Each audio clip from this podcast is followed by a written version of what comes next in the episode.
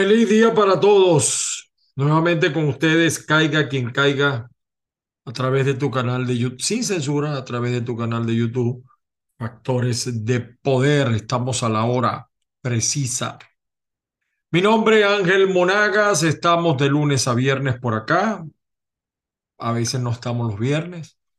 Me encuentras en TikTok, en Twitter, me encuentras también en Instagram como arroba Ángel Monagas, en nuestro fanpage Caiga quien caiga sin censura de Facebook. Y también estamos en las plataformas de Spreaker.com, Spotify y por supuesto los podcasts de Google, de Apple, Amazon también estamos nosotros. Fíjense que hemos revelado algunas cosas que como decía un famoso locutor zuliano, don Pedro Colina, muchas cosas por sabidas se callan y por calladas se olvidan. No podemos olvidar. Eso suena como eslogan viejo de la oposición, pero es importante. Eh, uno no debe guardar rencor, pero tampoco puede olvidar tan fácil porque algún día tendrá que haber justicia en Venezuela. Algún día, algún día. Eh, hemos venido revelando pues algunas verdades de cosas que no se dicen, de cosas que se han olvidado, pero que para nosotros están muy vivas, están muy presentes. Fíjense, en mis notas a una fuente que tenemos nosotros en, el, en los sistemas de seguridad del, del señor Nicolás Maduro, en el SEBIN. La muerte de Fernando Albán. Eh, ya nadie recuerda eso, o muy pocos recuerdan eso. ¿Cómo se puede olvidar a Fernando Albán, concejal de Primero Justicia o de Voluntad Popular, no recuerdo, fíjese que en este momento no me recuerdo, pero se olvidó. Se olvidó la muerte de Fernando Albán. Es triste, es lamentable que se haya olvidado. Es decir, el nombre Fernando Albán debe ser para nuestra juventud. Hay que, hay que recopilar eh, para nuestra juventud que de repente no ha vivido lo que nosotros hemos vivido, hay que recopilar toda esta serie de héroes. Tiene que haber alguien que se dedique a eso y a recopilar toda una serie de héroes de los que han dado la vida, de los que han sido torturados en este reino. Hoy cuando se discute y la oposición venezolana está dispuesta a trasladarse a Colombia en unas negociaciones de paz bien llamativas. Porque fíjense, llamativas porque el mismo ELN y grupos guerrilleros tradicionales donde formó parte el señor Petro no quieren hablar con Petro eso. Sin embargo, hay un grupo, yo quiero alertar esto, el mayor grupo de narcotráfico en Colombia, AGG o ACG, quiere negociar con Petro, porque Petro dice que vamos a legalizar el tráfico para que deje de ser delito. Y esa es una manera fácil de acabar con el delito. Como los chavistas en Venezuela dicen que ha bajado el delito, pero no hablan de los 7, 8 millones que se han ido del país. Pero volvamos al punto. La muerte de Fernando Albán, que sigue eh, el CESPA, el Centro de Seguridad, de, eh, por la patria, el CESPA, lo que antes era el CESNA, fue el que le puso el final a Fernando Albán, señores de la opinión pública. Maduro lo manda a detener tan pronto como llegó a Venezuela. ¿Quién estaba en el SEBIN? Gonzalo López, de director. Y la superior inmediata, o el, el superior, sí, la superior de González López, era nada más y nada menos que Delcy Rodríguez, esa que tanto bulla ha, ha hecho por la muerte del padre, fíjese cómo se la ha desquitado, callando, ocultando la muerte de otro joven, de otro señor, de otro líder, de la... O sea, yo no voy a, hablar sobre la muerte de Jorge Rodríguez, tengo mis comentarios, pero lo han hecho un héroe. A pesar de que era un vulgar asaltante, lo han hecho un héroe. Estuvo metido también en el secuestro, famoso secuestro de Nijaos en Venezuela. Pero Delcy Rodríguez era la jefe de este grupo que mató a Fernando Albán. Y entonces, lo increíble, lo inédito, lo asombroso, Tarek William Saad, para él fue un suicidio. Eso es una gigantesca mentira. Eso es una, una mentira del tamaño de la China. Hubo una situación violenta que tuvo como resultado que Fernando Albán fue lanzado al vacío, así como lo estamos diciendo.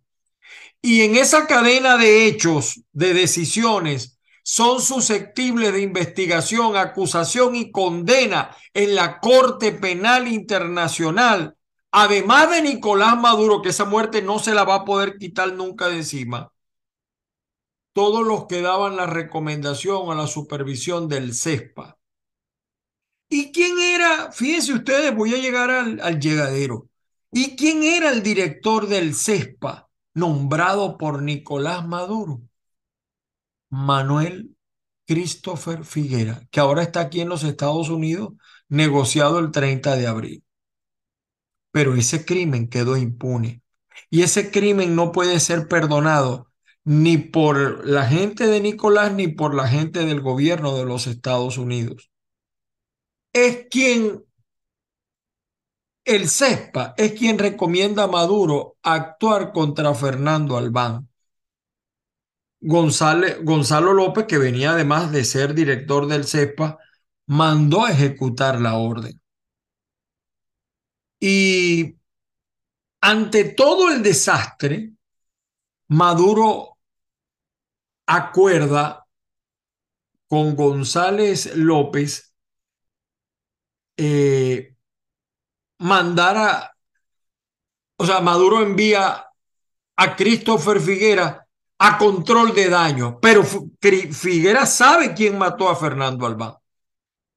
Y Tarek William Saad asumió directamente la tarea de encubrir ese delito, porque se filtró muchísima información sobre la cadena de mando. Y Delcy, que estaba informada en tiempo real, aun cuando, aun cuando ella no dio la orden directa, es responsable por omisión en conocimiento. Es decir, sabía que pasaba, supo que pasó y pidió impartir una instrucción de lo que no se hizo. Aunque hay información contundente de que Delcy participó en varios comités de valoración de recomendaciones del CEPA y quizá ahí estaba incluida silenciar a Fernando Albán pudiendo impartir otra orden. El caso de Fernando Albán no es solo un caso de justicia individual, no, no y no.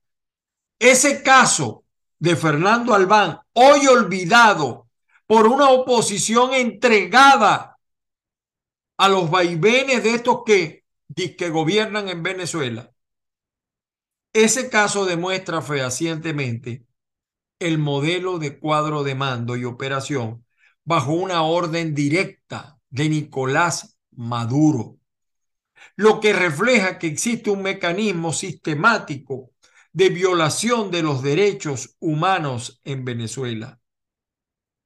Involucrado pues directamente el señor Nicolás Maduro, Delcy Rodríguez, Gonzalo González López, Christopher Figuera y Tarek William Saad en un periodo de tiempo específico. Esos son los principales responsables de esa muerte.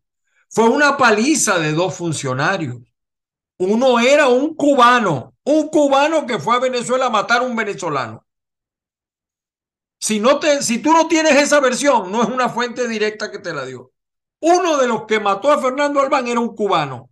El otro era un tipo famoso por golpear, un señor eh, de piel gruesa, moreno. Yo tenía por ahí el nombre, ya eh, la, lamentablemente la dinámica de la vida que a uno le obliga a, a, a no cargar mucho. Yo tuve que dejar mucha de esa información en el computador que ya no tengo, que, se me quedó en el camino, como dice uno. El CESPA estuvo inactivo casi dos años. Lo volvieron a reactivar, por cierto, hace unos meses. Y ahí fue la operación Brazos de Chiva, operación Brazos de Chiva. Y Christopher Figuera, lamentable, llegó aquí en los Estados Unidos con Guaidó y Leopoldo López como porteros. Y resulta que no lo ves ni siquiera ofreciéndose como testigo en la Corte Penal Internacional. Para que ustedes vean. El cubano que mató a Fernando Albán es uno de los esbirros más violentos, según. Es más, yo les puedo decir a ustedes esto. Yo hablé con un funcionario del SEBIN directamente. Es más, les puedo confesar esto.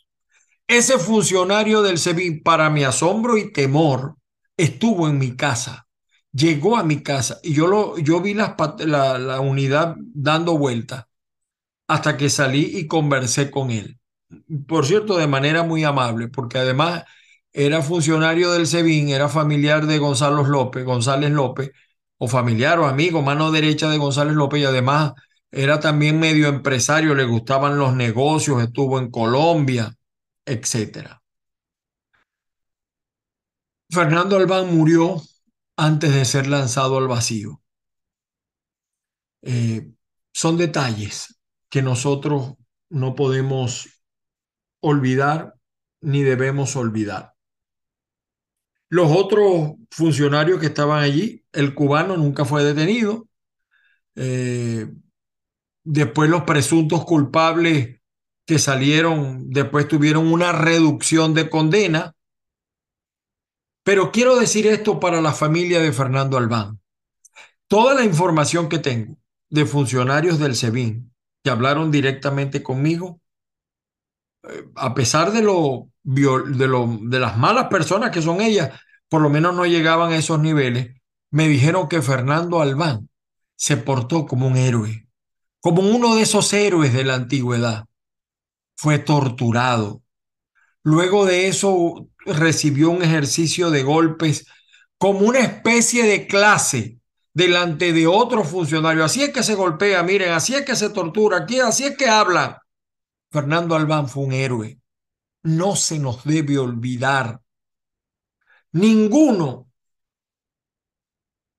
de los sacrificados por el régimen de Maduro debe ser olvidado. Hoy quería hablar, porque no quiero dejar pasar por alto eso, el caso de Fernando Albán, ahora que se está hablando de que Maduro puede ser eh, eh, debe, debería, debiera ser juzgado por una corte penal, por la Corte Penal Internacional, a pesar de que, como expliqué en el programa de ayer, la gran rabia con, con Tarek El es que se le comió el dinero.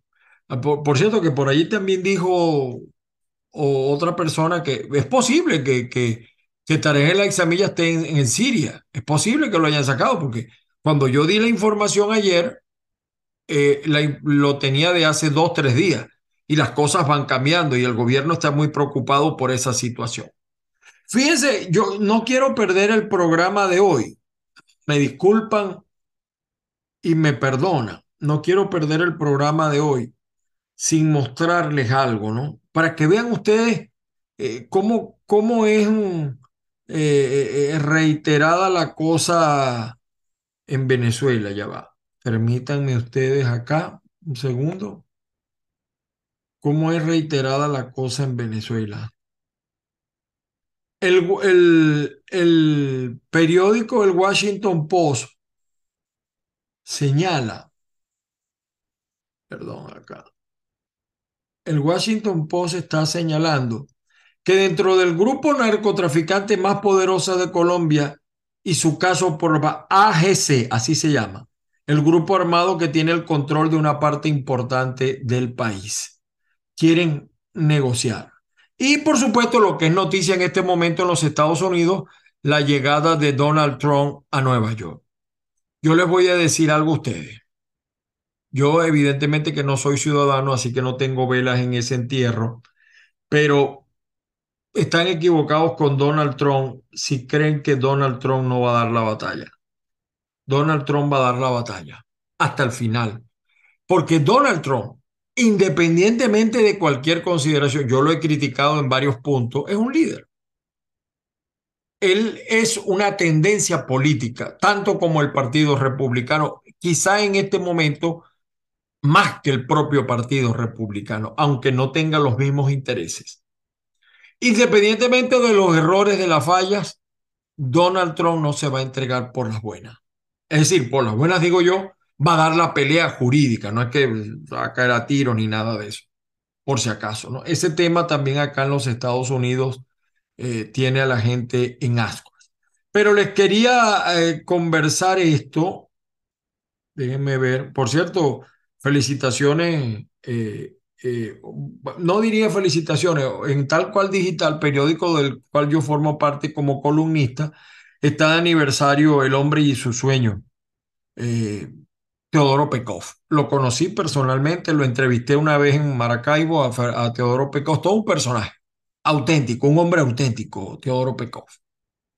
Independientemente de sus fallas, errores, pero era un hombre auténtico cosa que no vemos hoy en día de muchos políticos. Y yo, yo ¿saben por qué yo digo esto de los políticos? Porque me asombra que los políticos de la oposición venezolana sigan en una campaña electoral y se olviden de estos temas que son importantes. Bueno, esta fue la comidilla, esta es la comidilla, miren, eh, el nuevo delegado de la Asamblea Nacional en Estados Unidos de Venezuela, Fernando Blasi, él pidió suavizar las sanciones. Entonces dice la presidenta del, del, de la Asamblea Nacional 2015 y el señor eh, Guevara lo desautorizan. Dicen que esa es una opinión de ellos personal.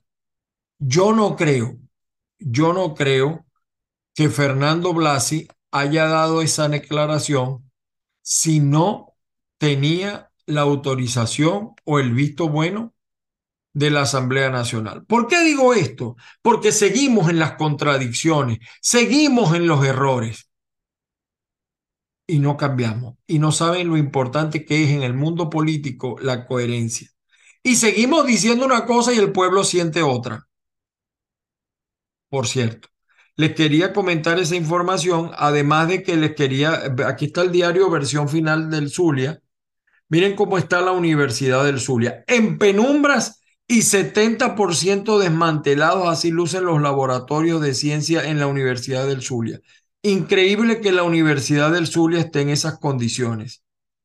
Y suman 44 detenidos, pero como se lo dijo tal cual ayer, déjenme ver si tal cual todavía lo tiene en su, como se lo dijo ayer, tal cual. 44 y hay 100 metidos. Y aquí está. Ministerio Público investiga 31 tramas de corrupción, pero olvida más de 100. ¿Por qué unos sí y otros no? No responde la gente de Nicolás Maduro. Otra información que tenía por aquí, bueno, eh, la información que sigue el de que van a poner preso a Guaidó, Dios mío, desde que están poniendo preso a Guaidó, es que el gobierno no haya cómo sacarse el golpe eh, de, de los casos de corrupción. Y Guaidó advierte que irán por él para incluirlos en arresto por corrupción. Yo no dudo, yo no dudo que él y Leopoldo López tienen mucho que explicarle a la opinión pública sobre el manejo de miles de millones de dólares en la Asamblea Nacional a través del gobierno interino. Pero evidentemente que Maduro no lo hace por eso, lo hace para distraer, porque no haya cómo sacarse el clavo de los casos de corrupción. Y esto que también tiene en ascuas acá, basado en la defensa de la enmienda, de la segunda enmienda de la Constitución de los Estados Unidos, de Santi firma ley de porte de armas sin permiso. Realmente no es una ley de porte de armas, sino que usted puede, decir, va a poder portar el arma, pero no exhibirla así. La tiene que tener escondida, pero igualito la va a tener. Igualito la va a tener. No sé por qué se insiste en eso. Y el New York Times, periódico más importante, por cierto, lo sacaron de Twitter. Eh, bueno, dice que Trump llegó a Nueva York para dar una pelea histórica. Eso está en pleno desarrollo, señores. Bueno, mis queridos amigos, el programa de hoy es corto. Recordemos a Fernando Albán. Recordemos a todos los que han muerto en las mazmorras del régimen. Recordemos a los que están presos, a los que no ven la luz del día desde hace mucho.